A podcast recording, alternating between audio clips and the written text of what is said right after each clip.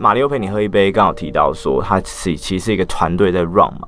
我们可不可以聊一下说，就是说这个团队啊，你们是怎么样去邀人的？访纲的部分是每一集都会写嘛，然后整个企划是怎么去做发想的？团队，你说怎么邀人吗？就是说，因为你你像夏季迷你集会有小编出来讲话嘛，嗯、所以说你们例如说一个 podcast 从邀对象到整个上架，它大概的流程会是怎么样子去进行？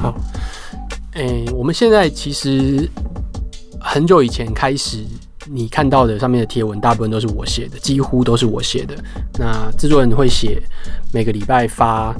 的那个特条，就是要新节目上的。那不过最近这迷你集的的最近这几集也都是我自己写的，啊、回应当然也都是我自己在回应的。那之后之后当然可能会有一些调整，不过现在目前为止都是这个样子。那邀人的方式其实也没有很复杂啦，就是看如果有关系就拉关系，没关系就只好陌生开发。那当然陌生开发会比较难，有关系会比较简单。所以哦，当然还会包含一些嗯，他们自己来信或者来讯说，哎、这个他们觉得，或者他介绍哦，说哎、这些人不错啊，很有趣。那有人介绍的话，其实某种程度可能他自己也认识，所以也会比较简单。所以。讲白了就是二分法，认识的跟不认识的。那认识的会比较简单，不认识会比较麻烦，这是废话。那但是原则上就是这个样子。那不管是 Facebook、Email、打电话，嗯，甚至其实像江右仪就很好玩，因为江右仪其实我们是在 IG 上邀他。那我们后来其实也有发现这件事情，就是蛮多名人的 IG 可能比较甚至会比 Facebook 更容易联络，因为 IG 可能是他更亲力亲为，然后 Facebook 可能不是，对，所以这个可能是一个比较小的一个 tip，对，可能会大家没有注意到这件事情。那另外问题是什么？我一下忘了。哦，就是说你们你们是可能每一次都会写哦，仿纲仿纲，对对对对对，是是是，我们每一次都会写，不管他要或不要。有些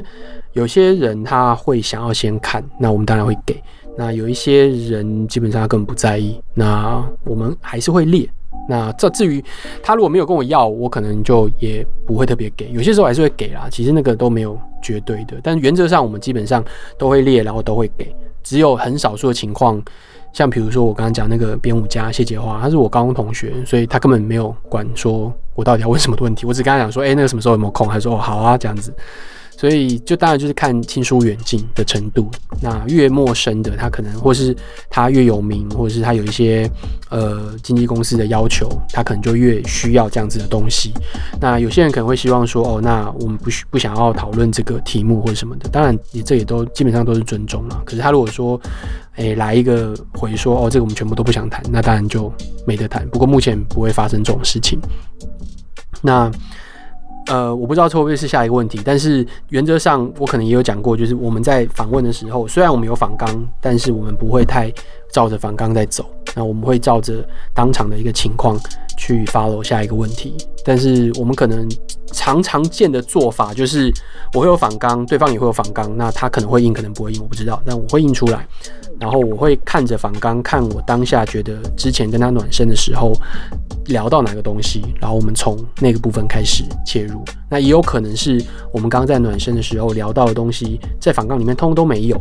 那但是刚刚聊得很开心，所以我们可能就从那个地方开始切入，然后再看访纲上面的东西这样子。那有没有那种情况是你觉得聊得很开心，然后你问了他一个可能访纲以外，或者是所谓突袭式的问题，那可能那个受访者很尴尬，或是他不想回答的这种状况？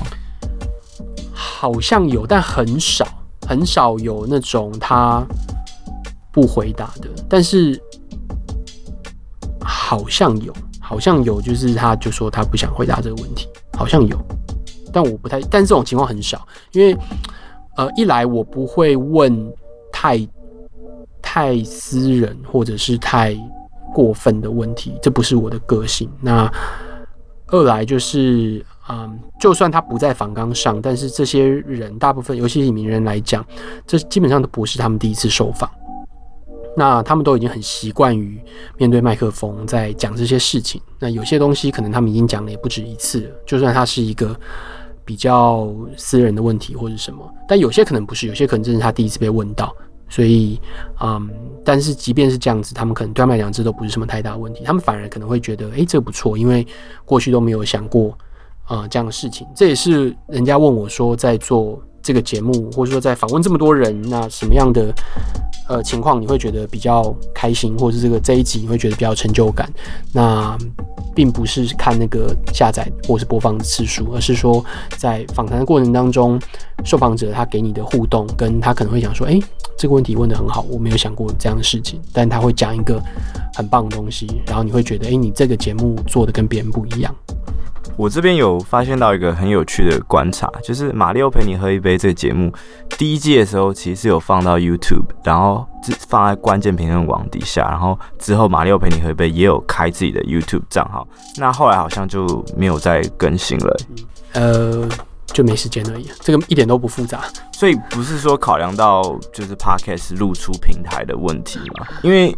就是就我自己的理解，我会觉得说它就只是多一道工而已。那因为你的内容其实都已经是做好的，嗯，其实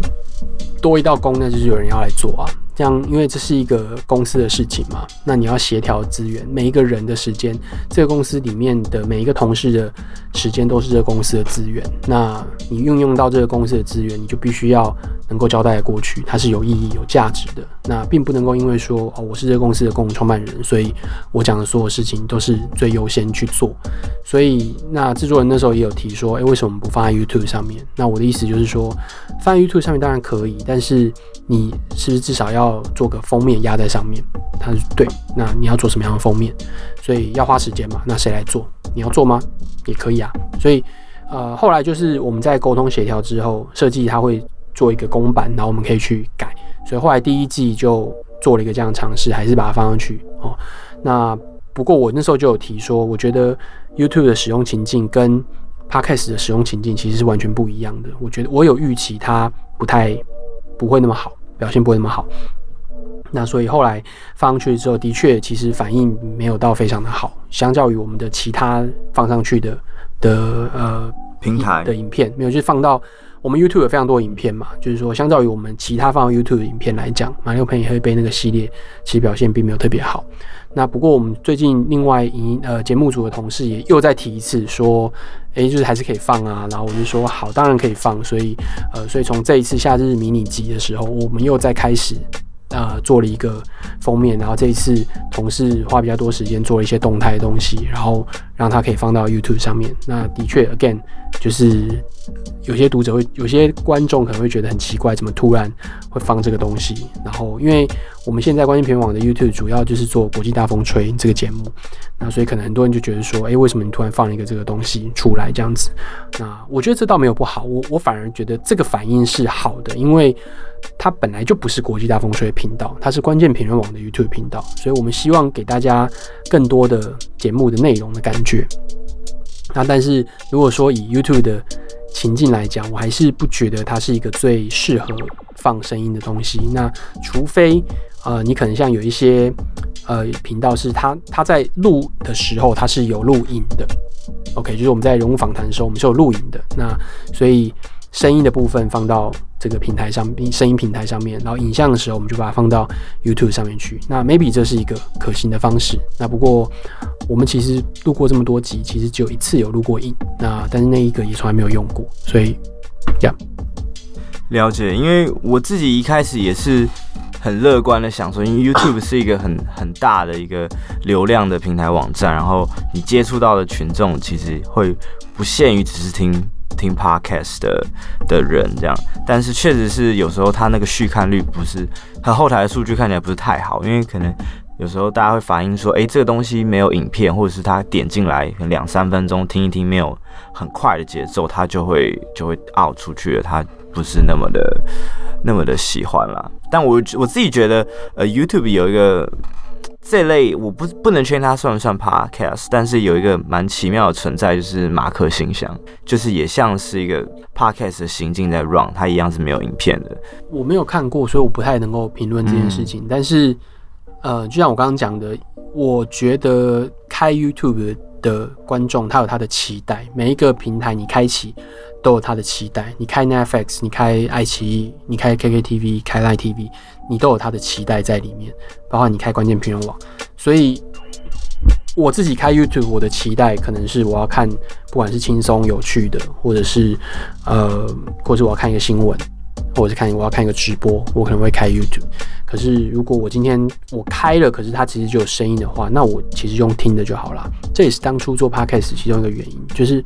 如果我做了一个节目，然后但是多数的人可以用听的就好了，那为什么我要看它？所以这个其实是，嗯，我觉得有一点不太一样，但并不是说影像不好。像我最近就是有去买一个课程，呃，是呃 Alex blumber。那个 Startup 这个这个节目的制作人，那他也是 Gimlet Media 这个前一阵子被 Spotify 收购的这家公司的执行长跟共同创办人。那他在某一个某一个平台上有开课，那其实这已经有一阵子了，就是呃 Startup 大概刚成立，可能那刚推出大概两年左右时间，所以其实这这个这个课程已经大概三四年了。然后我就买了那。他其实是有声音的，呃，因为 Tim Ferris 在访问他的时候，其实有把那个声音的部分放到他的节目里面，所以我同时都有听。那我发现其实有差，因为他在上课时候，他有一些动作跟表情，还有一些现场的情境，可以让你知道说他现在在干嘛。可是纯粹听声音的时候，你不知道这些东西，所以会比较没有办法那么容易吸收。然后加上他的声音。的切换的速度跟量用得很大，所以我觉得那个还是有点差别的。所以我相信今天如果像比如说我们在有一集是呃番外篇，我去演讲的时候，我把它录下来。我第一次在外面讲 Podcast 是什么的时候，我把我自己把它录下来，用用一个比较阳春的麦克风，所以当然它的音质很差。那不过你还是可以听得懂。可是我相信，如果你在现场用看的，或者是你用看影片的话，可能感觉会更好一点。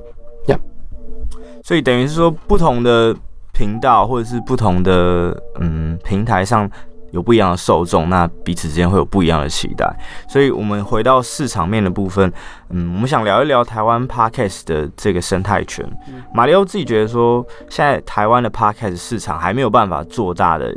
原因有哪一些？嗯，呃。很多诶、欸，其实我觉得最简单，或者是说几乎是，呃，应该是没有什么没有什么疑虑的，就是说节目或者说内容的性质还不够多，就是你要有一个很很多人注意到的节目，那大家才会注意到这个平台。那如果你没有一个很多人注意的节目的话，其实你吸引到的可能是比较小众的。OK，所以你想要推，或者说想要让这个，或者说你要靠一己之力把这个市场生态带起来的话，在我看来的方法就是你要能够有一个非常非常厉害的节目，那个节目厉害到所有听过的人都会帮你宣传，你才有办法，